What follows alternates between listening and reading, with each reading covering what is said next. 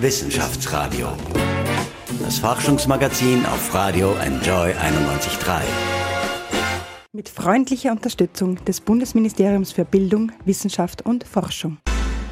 Herzlich willkommen, ich bin Paul Buchacher. Nach mehr als eineinhalb Jahren sind Sie zurück in Ephesos. Die österreichischen Archäologen unter der Führung von Sabine Ladstätter, Wissenschaftlerin des Jahres, ist sie auch schon gewesen. Ich freue mich sehr, dass sie jetzt am Telefon ist und sich aus der Türkei, aus Ephesos meldet. Herzlich willkommen in der Sendung Sabine Ladstätter.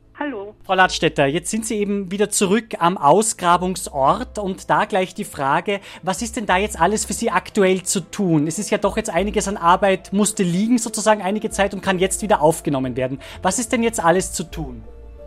Ja, das erste war, dass ich äh, das Grabungshaus wieder aufgesperrt habe und dann in unserer Grabungssiedlung eben die Gebäude kontrolliert habe. Es müssen natürlich zahlreiche Reparaturen durchgeführt werden. Sie können sich vorstellen, wenn man ein Haus fast zwei Jahre nicht wartet, dass da einiges anfällt. Und natürlich in Ephesus selbst war es sehr wichtig, sofort die Restaurierungen zu kontrollieren, einmal durchzugehen. Äh, Gott sei Dank ähm, habe zumindest ich keine großen Schäden gesehen. Äh, das Ganze wird dann aber noch genau von unserem Restaurant Berater begutachtet. Sie sind ja auch in der Stadt, ich hoffe, ich spreche Sie richtig aus, Limyra tätig. Was wird da genau gemacht? Unser Institut unter der Leitung von Dr. Martin Seyer arbeitet eben auch in äh, Limyra in der Südtürkei und dort steht eben eine Stadtanlage von vor allem hellenistischer bis in byzantinischer Zeit eben quasi der Forschung zur Verfügung und das ist ganz interessant, denn im Gegensatz zu Ephesus halt handelt es sich in Limyra um eine Kleinstadt. Nun ist es so, es hat damals im Jahr 2016 Spannungen zwischen der Türkei und Österreich gegeben. Offenbar sind die jetzt äh, etwas beseitigt. Jetzt ist eben diese Arbeit wieder möglich. Wie erleben Sie derzeit die Situation? Hat sich die Lage deutlich entschärft, sozusagen jetzt auch unter der äh, aktuellen Außenministerin Karin Kneißl? Karin Kneißl ist in der Türkei sehr beliebt. Äh, sie ist hoch angesehen, auch aufgrund äh, des Schrittes, die sie auf die Türkei zugemacht hat.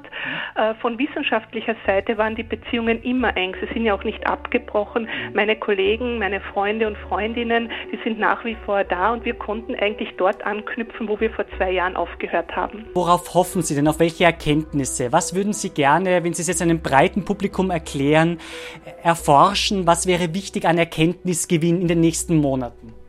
Also mein ganz großes Ziel ist quasi das antike Ende von Ephesus zu forschen, also wie, ähm, wie verendet Leben quasi, wie äh, enthaucht Leben einer antiken Stadt, also diese letzten Jahrhunderte von Ephesus im Mittelalter und in der frühen Neuzeit, also wir würden byzantinisch und osmanische Zeit sagen, und dieser Übergang von einem lebenden Stadtorganismus hin zu einem Forschungsobjekt, das ja Ephesus seit dem 19. Jahrhundert ist.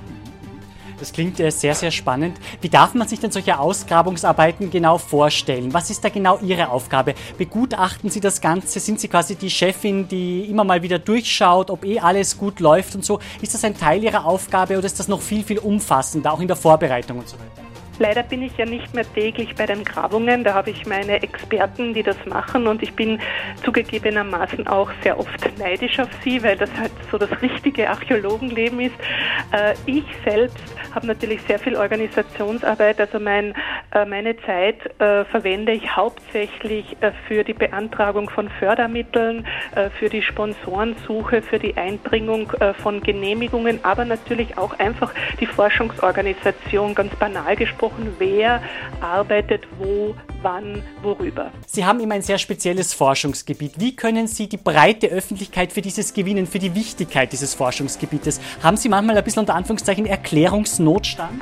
Nein, ich habe das eigentlich überhaupt nicht. Überall, wo ich hinkomme, merke ich, dass die Archäologie fasziniert, dass die Menschen ihre Vergangenheit äh, kennen wollen, dass man direkt auch auf mich zugeht. Ich bin aber sicherlich auch ein Mensch, der sehr gerne vermittelt, der sehr gerne seine Geschichten erzählt, der äh, versucht auch den Menschen äh, die Dinge einfach, aber nicht vereinfachend äh, zu erklären und vielleicht auch die Begeisterung mitzugeben. Und das geht mir vor allem mit den Jungen so, dass ich sage, wenn euch wirklich was interessiert, dann macht es und dann geht es auch. Ja? Und ich glaube, das sieht man mir an, dass die Archäologie für mich wirklich eine, nicht nur eine Lebensaufgabe, sondern eben auch ein Lebenskonzept ist und dass ich vom ersten Tag an und ich glaube bis zum letzten Berufstag an wirklich begeistert davon bin. Wie sieht es denn mit Ephesus aus? Wie lange werden diese Arbeiten jetzt voraussichtlich gehen? Wo sozusagen sollen sie in etwa einem halben Jahr oder sagen wir auch ein ganzes Jahr, also 2019 dann stehen? Möchte für das heurige Jahr erreichen, dass wir das, was liegen geblieben ist 2016, dass wir das aufarbeiten, dass wir auch unsere Forschungsstruktur, unsere Sponsoren, unsere Fördergeber äh, wieder für die Sache gewinnen, dass wir noch internationaler werden, äh, dass wir noch stärker eben äh, als europäisches Forschungsprojekt wahrgenommen werden mit großer türkischer äh, Beteiligung und dass wir auf diesem Weg auch, glaube ich, ein Brückenbauer sein können. Gerade ist ein großes Reizthema, das ja auch die muslimische Kultur betrifft, das Kopftuchverbot, das vielfach diskutiert wird, auch seitens der österreichischen Regierung ist das angeregt worden in Kindergärten und in Schulen. Ich habe auch mit Henning Baum, einem Kollegen äh, von Ihnen gesprochen, äh, von der Universität Wien, einem Forschenden, der da islamische Kindergärten untersucht hat. Vor kurzem war er im Wissenschaftsradio zu Gast. Wie sehen Sie denn dieses Thema? Ist das auch vor Ort in der Türkei Thema? Bekommt man damit sozusagen, was da in Österreich diskutiert wird und gibt es da durchaus Meinungsaustausch? Also in der Türkei, dort wo ich lebe, also in der Westtürkei, ist das wesentlich we weniger Thema, als es hier in Österreich Thema ist. Die äh, Türken sind natürlich interessiert an der österreichischen Politik. Gerade die regierungsnahen Medien berichten ja darüber. Aber man hat durchaus auch ein sehr differenziertes äh, Bild. Man ist natürlich enttäuscht äh, von der EU, weil man sich sehr viel erhofft hat, gerade unter Kollegen an den Universitäten und in der Zivilgesellschaft. Auf der anderen Seite ähm, blickt man ähm, sehr realistisch auch äh, in die Zukunft und versucht eben ein guter Partner Europas zu bleiben. Wie geht es Ihnen denn persönlich, Frau Ladstedt, in der Türkei? Der Präsident Erdogan hat ja die Wahlen auf Juni vorgezogen. Das ist jetzt ein großes Medienthema gewesen.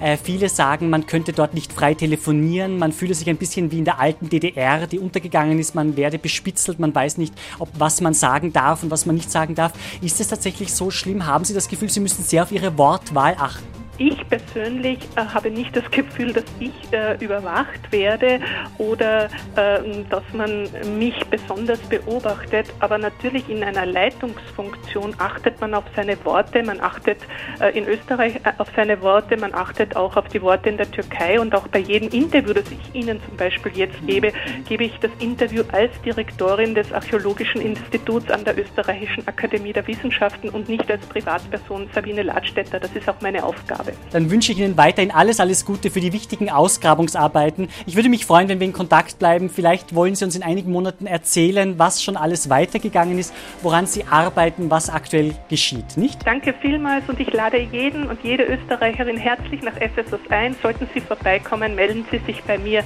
Es geht sich sicher ein kurzes Treffen aus.